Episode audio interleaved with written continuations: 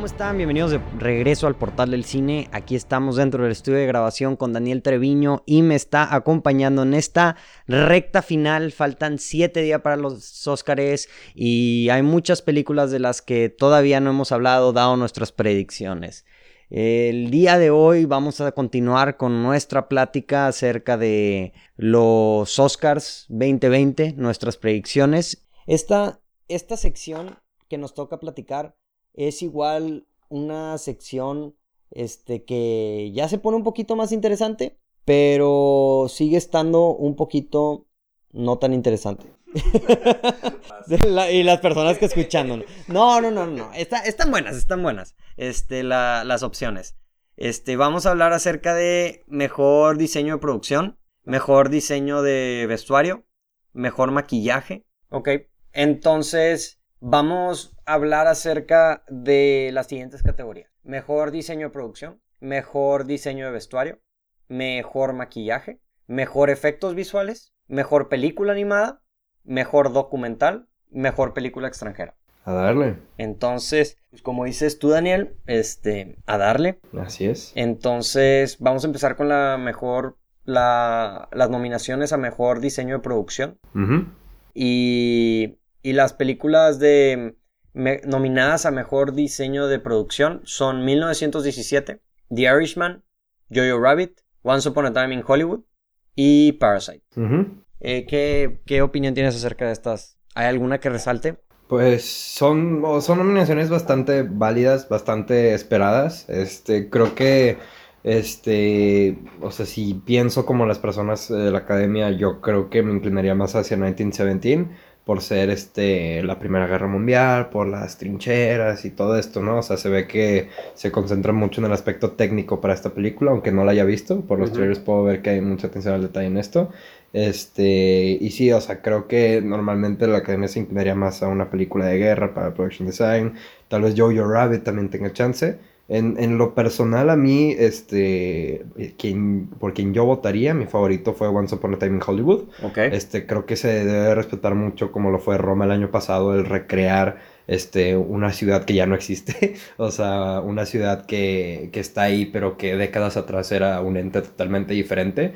y, y creo que el hecho de que Once Upon a Time in Hollywood este vaya de que un paso más adelante y te ponga escenas de Brad Pitt manejando por no sé cuántos minutos, por no sé cuántos kilómetros, este, y que se siga viendo como Hollywood en los 70s. O sea, e-, es, parte de la magia de la película y es una pieza fundamental en, para que Once Upon a Time in Hollywood pueda funcionar. Este, creo que fue ejecutado muy bien y creo que fue mi favorito de esta, de esta categoría. Sí, y estoy muy de acuerdo contigo este, con, en esta categoría en específico. O sea, Jojo Rabbit igual es de las películas que ya vi y me llama mucho, o sea, sí está muy interesante. Me recuerda mucho a un, a un diseño de producción eh, muy estilo de Wes Anderson. Ok. O sea, muy, todo muy simétrico, güey, todo muy colorido. Este, para una película de la, de la Segunda Guerra Mundial, o sea, sí me llamó la atención. Ok. Este, pero eh, digo, el, irlandés igual no me llama, o sea, sí está interesante, pero no me llama mucho, no me resaltó tanto el diseño de producción. No, si acaso la única escena en la que resalta es esta, la escena de la fiesta, este, que ahí, pues, o sea, se nota que hay muchos elementos moviéndose al mismo tiempo. Este, y digo, o sea, sí tienes que respetar este, a la producción de, de The Irishman porque Martin Scorsese siempre tiene muchísimas escenas en sus películas. O sea, son muchísimas escenas en las que todos los cuartos en los que está tienen que estar perfectos. Y como son muchísimos años en la vida de una persona, o sea, son muchos sets que tienes que preparar. O sea, muchas mesas, sillas, decoraciones, este... Y eso es el total contrario a lo que es Parasite. Que Parasite este, son dos, tres sets este, y esos dos, tres sets son ejecutados de manera perfecta porque alcanzas a, este, a respirar en estos sets y estás tanto tiempo en estos sets que ya conoces las casas por completo, este, las calles, o sea, la escena en la que van este, en la calle por las escaleras, este, eh, todo eso, o sea, puedes ver mucho más el detalle. Entonces, o sea, yo veo, yo veo a Irishman y a Parasite como dos opuestos totalmente diferentes en cuanto a qué es lo que esperas cuando ves nominados a, a, esta categoría. Sí, definitivamente. Y, y, y sí, digo, di 1917, leo el beneficio de la duda porque no sé. Pero igual pienso Parasite, o sea, estuvo muy interesante. Fíjate que al primer instancia la vi y dije, cachis, está nominado Parasite, no me llamó la atención. Pero ya que me puse a pensar, dije, ah, ok, ya puedo entender. Pero definitivamente es de los sets más, o sea, minimalistas de cierta forma. Claro, pero si lo piensas, o sea, si estás este, en un solo lugar este, durante toda la película y una cosa sale mal en ese set, o sea, entonces ya te reunió toda la película. Claro, o sea, definitivamente. Este, tiene, o sea, tienes que tener todo perfecto para poder estar tanto tiempo en un mismo set. Sí. Sí, sí, sí, definitivamente. Este, y digo, para escoger, yo creo que escogería, o sea, yo sí me iría que sí puede ganar Once Upon a Time in Hollywood. Ok. O sea, yo me, ese sería mi pick, por ejemplo. No sé si, si sabías que este Hollywood lo recrearon, güey, literalmente. O sea, los sets, o sea, pusieron, o sea, el set literalmente fueron esas calles, güey. Claro. Entonces yo creo que eso sí le puede dar una ventaja a la hora de, de, de todo eso y más, porque Once Upon a Time in Hollywood, las razas de Hollywood, o sea, sentimientos encontrados, güey. Entonces... Entonces, ese es mi pick. No sé, no sé tú cuál, cuál escogerías. O sea, sí, igual. Igual. Ok, muy bien. Entonces, ¿hay alguna que te llamó la atención que quisieras cambiar o algo por el estilo? Mm, no en particular, no. O sea, creo que sí son buenas elecciones. Sí, igual. Capaz sí, me gustó el diseño de producción también de, de Midsommar. Es que el de Midsommar, fíjate, ahorita que me preguntaste, fue el primero que se me vino a la mente. Este, y, creo que es mucho más relevante el diseño de producción a la historia que en estas películas. O sea, en sí, el, diseño de, de, las casas, de los tipis, este, de los murales, de todo, todo es mucho más parte de la historia que, que, en estas cinco películas en los que tal vez no es tanto parte de la historia, sino que es el background para que se pueda desarrollar la historia. Entonces, sí, igual, o sea... Y aparte todo lo subliminal que está claro, y cosas sí, sí, sí. Es otra de esas películas que sabemos que no iba a ser nominada, pero que, pues sí, la verdad es que el diseño de la producción sí tuvo muchísima atención al detalle, que estuvo muy bonito. Claro. Y luego pasando a la siguiente, a la siguiente categoría, mejor diseño mm, este, de vestuario. Los nominados son Jojo Rabbit, Once Upon a Time in Hollywood, El Irlandés, eh, Joker y Little Woman. Ok. ¿Qué piensas acerca de estas nominaciones? pues, o sea, primero se me hace este, curioso este, eh, para esta y para Makeup Hairstyling, de la que ahorita vamos a hablar, este, que ahora están nominando a cinco personas y no a tres. Porque antes nada más eran cinco, o sea, tres películas que eran nominadas en estas sí, es cierto, güey. Ahora son cinco. Sí, es cierto. Este, digo, está bien. O sea, qué bueno que le están dando oportunidad a más gente a, este, a ser nominada. Este, Chansey le apostaría un poco a Jojo Rabbit, aunque no la haya visto. Este, por el hecho de que es, es, pues, es una película de periodo, de la Segunda Guerra Mundial y todo esto. Este, Little Women también entra dentro de esa categoría, este, de, este, los vestidos largos, este, los trajes antiguos y todo esto que tiene que estar, este, muy al estilo del periodo para que pueda ser realista. Este, creo que estaría un poco entre estos dos, este, y, y sí, este, de los demás, o sea, The Irishman igual no me llama mucho la atención, pero es algo que tiene que estar perfecto en todo momento. Este, Joker igual, o sea, digo, no, no es mi atuendo de Joker favorito. este, para empezar. Este, Once Upon a Time in Hollywood, otra película como The Irishman en la que todo parece estar bien en todo momento. Entonces no lo puedes cuestionar mucho, ¿sabes? ¿Tú qué piensas? Yo, yo igual me iría por Jojo Rabbit. Por el simple hecho de que, como te mencioné, me, los colores. Claro. O sea, del periodo, o sea, muy colorido todo. Este. Igual, o sea, no sé, como, sí, o sea, como que el diseño también agrega mucho a la historia, de cierta forma, como que hace un contraste de que toda la, toda la luz en comparación con todo lo feo que está pasando. Ah, Igual, pero yo sí también, el Joker creo que sí me gustó también el, como el diseño de los vestuarios, pero no resalta tanto como las, el resto de las opciones. Entonces yo sí me iría por Jojo Rabbit. Ok, va, perfecto. Entonces, sí. Jojo Rabbit. Igual, perfecto. Entonces vamos a pasar al siguiente. Mejor maquillaje. Ok. Entonces los nominados a mejor maquillaje es 1917, Bombshell, Joker, Judy y Maleficiente, Mistress of Evil. ¿Viste Maleficent? No. Yo sí la vi. ¿Y qué opinamos? ¿Vale la pues, pena la nominación? Ah, sí, o sea, se, nota que es una de esas películas que normalmente no son nominadas al Oscar, o sea, como Star Trek, que siempre fue nominada a, esta categoría. Claro. Que, pues, o sea, hay, hay muchísimas cosas muy elaboradas pasando en la película, ¿sabes? O sea, a mí no, me gustó mucho la película en lo particular, pero el hecho de que haya tantos personajes con cuernos y tantos personajes que tengan que parecerse como de la realeza en una época feudal, o sea, props. O sea, al final de cuentas, este, son cosas que la película está haciendo bien y que no te está distrayendo porque están haciendo un esfuerzo muy grande, ¿sabes? Claro. Este, creo que yo, si tuviera que escoger uno, escogería Joker. Este, creo que, o sea, sí me gustó el, trabajo con, con, maquillaje que hicieron y creo que es este, una película que ya tiene mucho momentum y que le están poniendo mucha atención a esta película. Entonces, no sé, de, manera similar, este, creo que Judy también transforma mucho a Renée Zellweger. Entonces, este, también, pero, o sea, creo que ahorita no hay un claro ganador de esta categoría.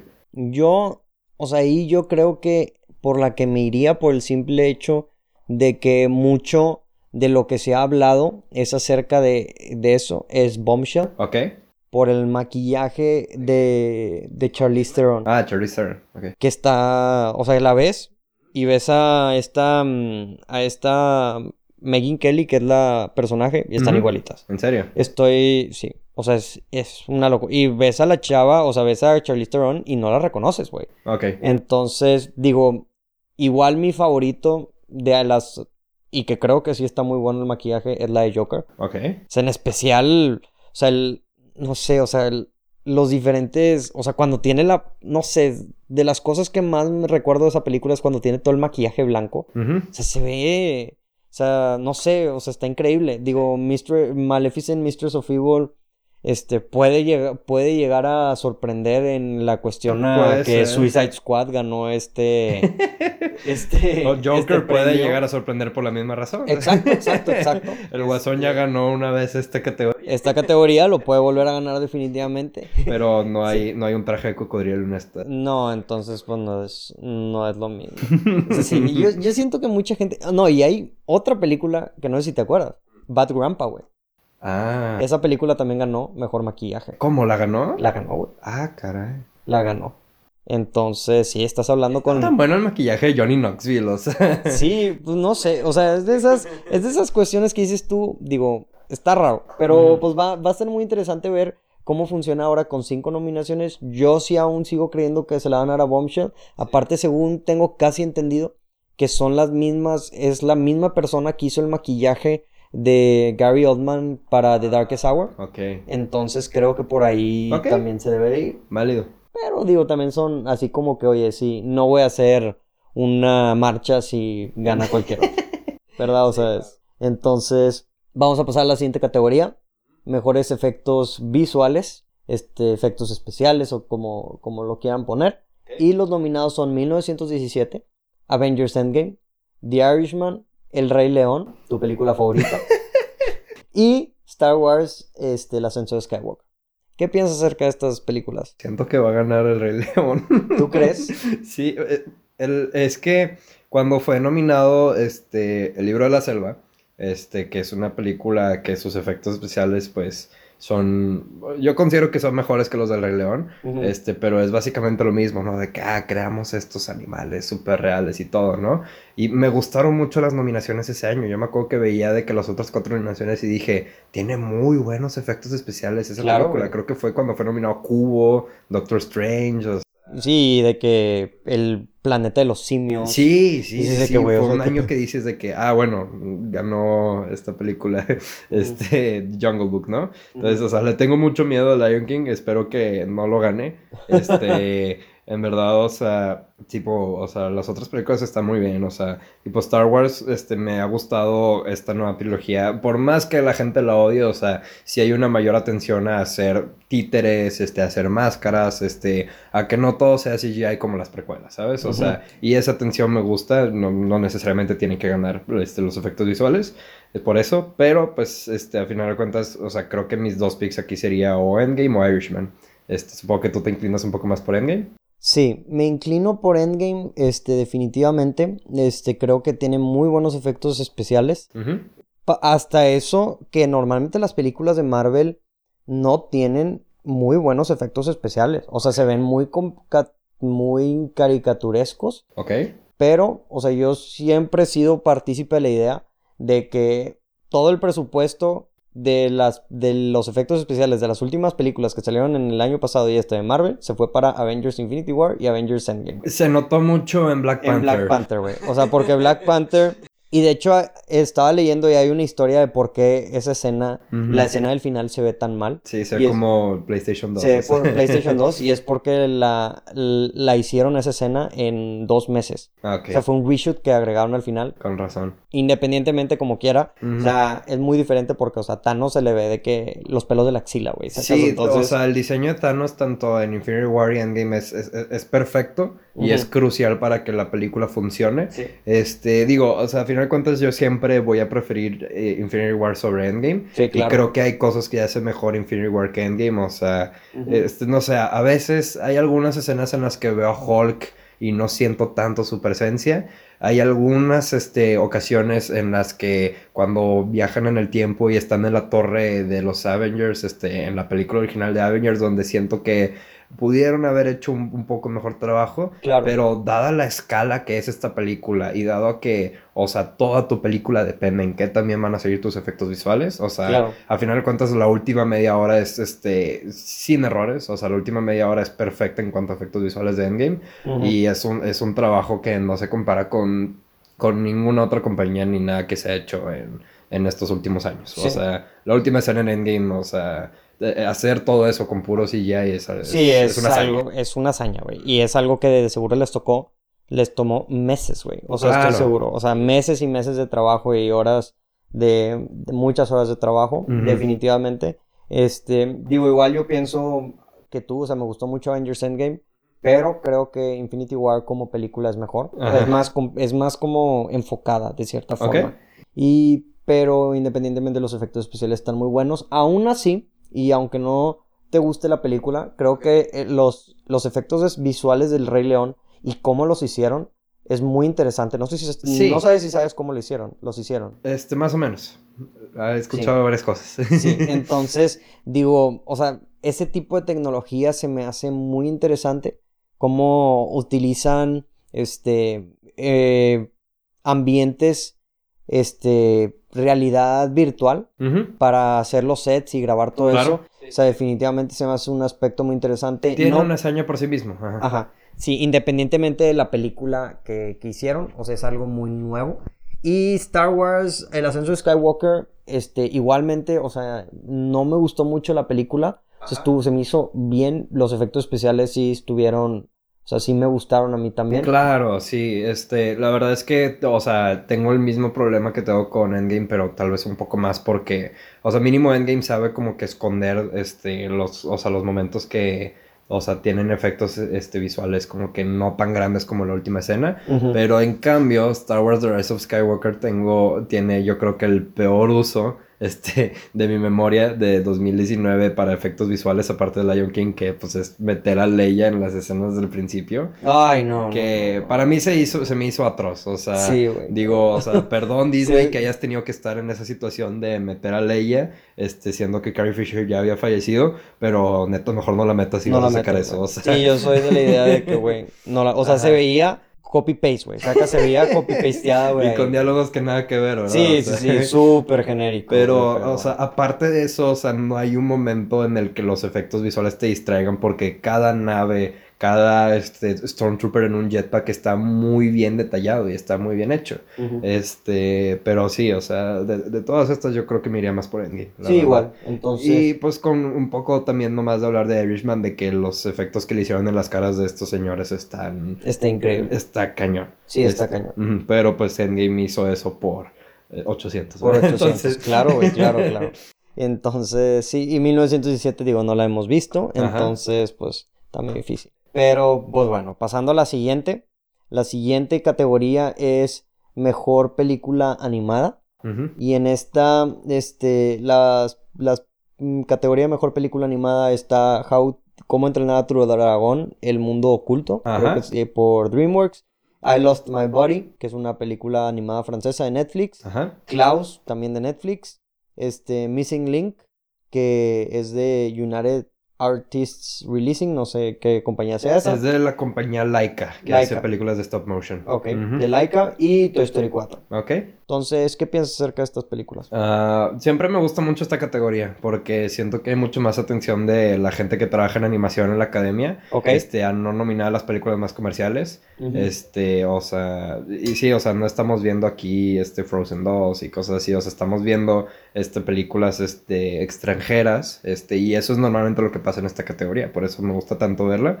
Este, han nominado películas stop motion como Anomalisa, que nadie conoce, claro, este, claro. son increíbles. Este, y Laika ha sido nominada muchas veces, este, por Coraline, por, este, por Cubo, este, por eh, los Box Trolls. Y a mí me gusta mucho el trabajo que hace Laika. Este, creo que el hecho de que sigan haciendo películas stop motion en un mundo en el que pues, casi no existe el stop motion, este, es de respetarse. Eh, y creo que ahora por haber ganado el Globo de Oro vienen con un momentum respetable. Este, y creo que, o sea, no se esperaban ganar el Globo de Oro y me gustaría que Laika ya se llevara este, un Oscar a Mejor Película porque, aunque yo no he visto Missing Link, este, creo que, este, pues el reconocimiento al stop motion es algo que sí falta dentro de esta categoría. ¿Cubo no ganó? Cubo no ganó. Este, no me acuerdo que había una película de Disney ese año que ganó, pero sí. Sí. O sea, yo este, de igual, cosas que me sorprenden la película de Klaus. Este, esa película, digo, o sea, no la he visto. Sé que es una película de Navidad. Entonces, digo, ahí ya con eso me saca de onda porque pues, es una película de, pues, de Navidad, güey. Eh, y animada. Sí he leído muchas cosas que está muy buena. Este, la de I Lost My Body también es una película con un concepto muy interesante. Sí, conozco el concepto, pero no he visto ninguna de las dos películas. Sí, sí, sí, yo, yo tampoco. O sea, para los que no saben, pues Klaus es como la historia de Santa Claus animada. La de I Lost My Body es, es una historia como de, de contada desde el punto de, desde el punto de vista de una mano. Entonces, o sea, una persona pierde una mano y es como que todo el camino de esa mano a encontrar a la persona. Sí, que son cosas muy buenas. Suena, ajá, muy curioso. Es un, es, creo que es francesa. Este, y How to Train Your Dragon, digo, pues es la última película de cómo entrenar a True Dragon. Missing Link igual no la he visto. Yo creo, o sea, si, entiendo lo del momentum de Missing Link. Ok. Creo que como quiera me voy a ir por Toy Story 4. Ok, sí. Entonces, digo, creo que Toy Story, no, estoy casi seguro que ha ganado los tres Oscars en los tres años. en los tres que ha sido nominado. Ajá. Entonces, capaz sí, sí puede ser algo como que, de que ya leímos tres Oscars a Toy Story y ya vamos a darle otro otro. Pero por el simple hecho de que no he visto prácticamente ninguna, este, pues sí voy a decir Toy Story que es la única película que he visto. No sé tú. Uh, sí, sí vi Toy Story. Este, definitivamente me gustó mucho, este, a un nivel personal, o sea Creo que pocas veces he llorado tanto con una película. Neta. Sí, no, o sea, estuve toda la película berreando de plano. Este, qué pena, ¿no? Pero la verdad. Pero una vez que ya pensé un poco más de lo que hace la película, de que lo que hizo bien, lo que hizo mal, o sea, no se me hizo la gran cosa, se me, o sea, objetivamente, creo que a un nivel pues, este, personal sí me resonó mucho, pero en sí, este, o sea, la historia y todo, o sea, no, no, no, no trae mucho nuevo a una trilogía que es casi perfecta. Este, y, y, sí, o sea, al final de cuentas la historia sí se siente un poco como los pequeños shorts este, que, que hicieron nomás para Disney Channel y así, ¿sabes? No sé, o sea, no se me hizo que resonara tanto objetivamente de cuáles son los logros que hizo esta película. Y How to Train Your Dragon 3 es la única película en el año que no terminé. Empecé a verla, este, digo, yo siendo muy fan de las primeras dos películas, este, y no la terminé de ver, o sea, creo que la estaba viendo una vez, este, con mi hermano, este, en línea, este, y no la terminé de ver y no me interesó lo suficiente como para terminarla. Ok, wow. No, muy interesante. Entonces, si tuvieras, si tuvieras que escoger una, ¿cuál crees que va a ganar? Uh, la he puesto un poco más a Missing Link, este, por el hecho de que o sea, pienso que, o sea, aunque la crítica estuvo muy buena este, para Toy Story 4, o sea, ya después un poco la gente se dio cuenta que tal vez no está al nivel de la trilogía original, ¿sabes? Entonces sí le apostaré un poquito más a Missy Link. Ok. A ver qué pasa. Ok, sí. No, yo, yo me quedo en, con Toy Story 4, pero entiendo tu punto de vista. Entonces, pues vamos a seguir adelante y a ver qué pasa. Este, la siguiente categoría es mejor documental. Este, las películas son American Factory, de Netflix, The Cave de National Geographic, The Edge of Democracy de Netflix, For Sama de PBS y Honeyland de Neon. ¿Has visto alguna de estas películas? No, fíjate que, o sea, normalmente trato de ver algunos de los mejores documentales del año para mantenerme, que, mantenerme enterado de qué está pasando y quiénes van a ser nominados. Claro. Este, pero el único documental que vi en cines este año fue el de Apolo 11 este, que es un buen documental, al final de cuentas. Yo pensé que iba a estar nominado porque tuvo una muy buena recepción crítica. Este, definitivamente voy a ver los dos documentales que están en Netflix antes de que sea la premiación. Y lo que se me hace curioso es que hay dos documentales que son situados en Siria, que son The Cave y Forsama.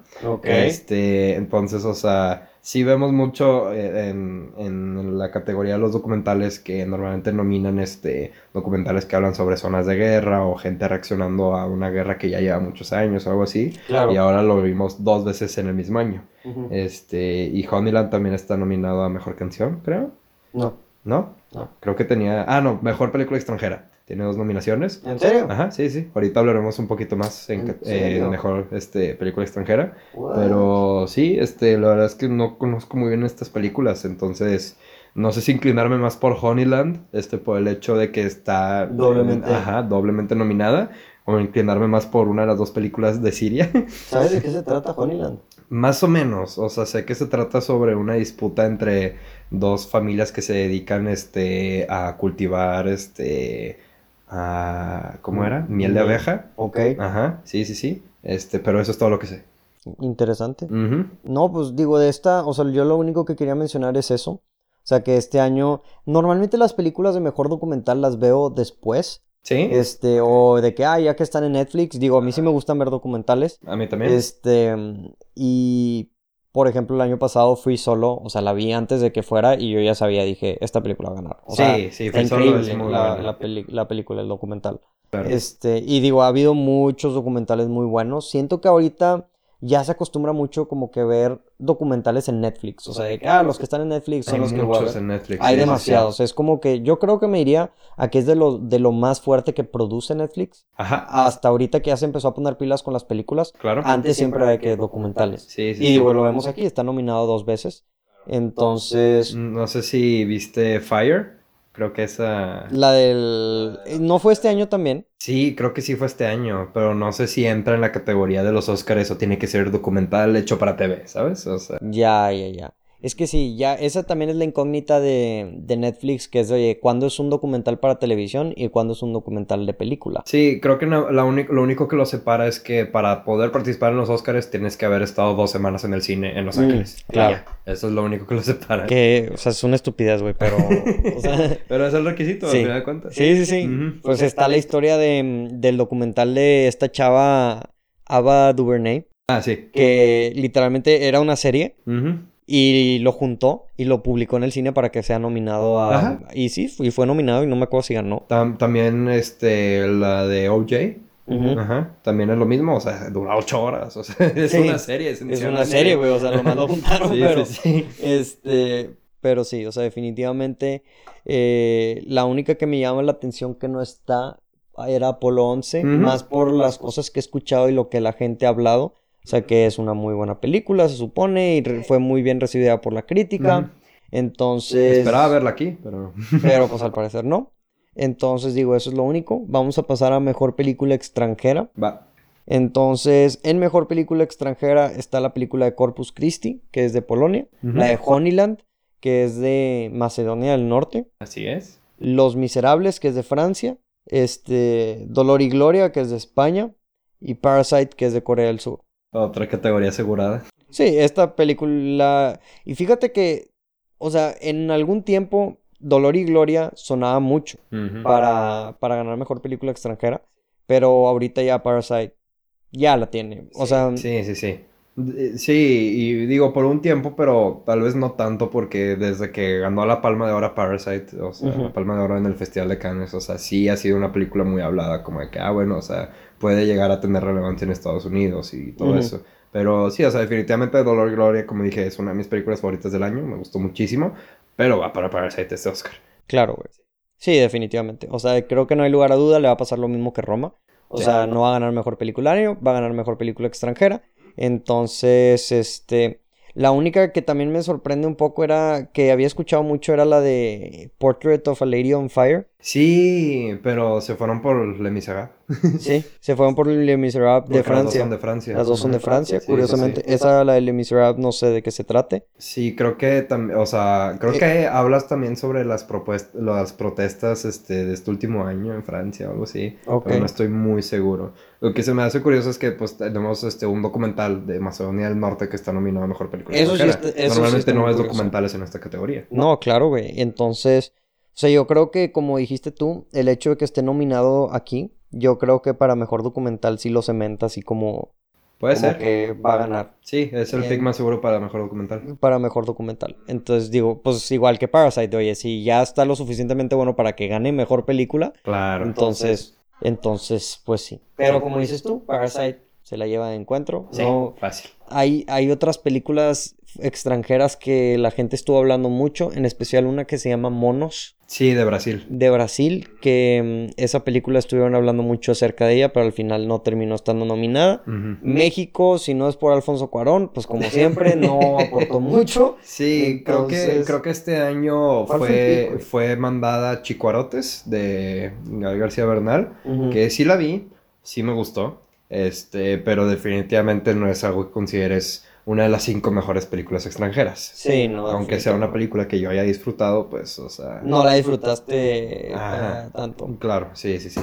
Pero pues es lo mejor que salió de México este, este año, pues sí. Ah, México puede descansar después de Roma el año pasado arrasando con sí, Sí, sí, digo, pues ya esperaremos a que Iñárritu y Del Toro regresen. Y digo, o sea, también, este, también una pequeña mención este a Michel Franco, este que no ha sido nominado a ningún Oscar, pero que también hace cine mexicano muy bueno. Espero que algún día... ¿Qué películas ha hecho? Este, Chronic fue su última película que salía Tim Roth, también este, después de Lucía. Este, esa película fue un poco más famosa, pero sí, ya veremos. Esa, esa sí me la sé. Y bueno, yo nomás quiero hacer un shout rápido a mi película extranjera favorita del año, este No Manches Fría 2.